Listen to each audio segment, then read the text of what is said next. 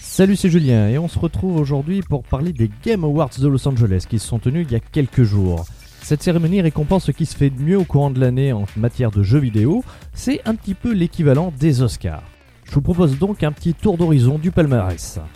Sans trop de surprise, c'est The Witcher 3 Wild Hunt qui a raflé la mise du meilleur jeu de l'année, du meilleur studio et du meilleur RPG. Le jeu était sorti en mai 2015 sur PC, PS4 et Xbox One. Il raconte l'histoire du sorceleur Gérald de Rive à la recherche de sa fille.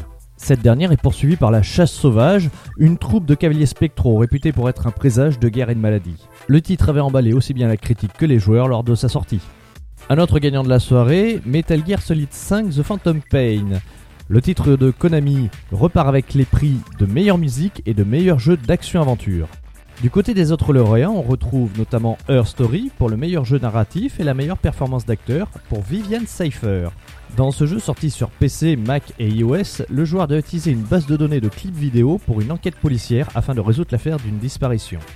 Sorti en juillet 2015 sur PC et PS4 et prévu pour février 2016 sur Xbox One, Rocket League, le mélange de jeux de voiture et de jeux de football, ne repart pas sans rien. Il est élu meilleur jeu indépendant et meilleur jeu de course de l'année. Côté meilleur jeu de shoot et meilleur multi, c'est un titre de Nintendo sur Wii U qui rafle la mise, Splatoon. Il a réussi à s'imposer face à des titres comme Call of Duty Black Ops 3, Destiny, Halo 5 ou Star Wars Battlefront.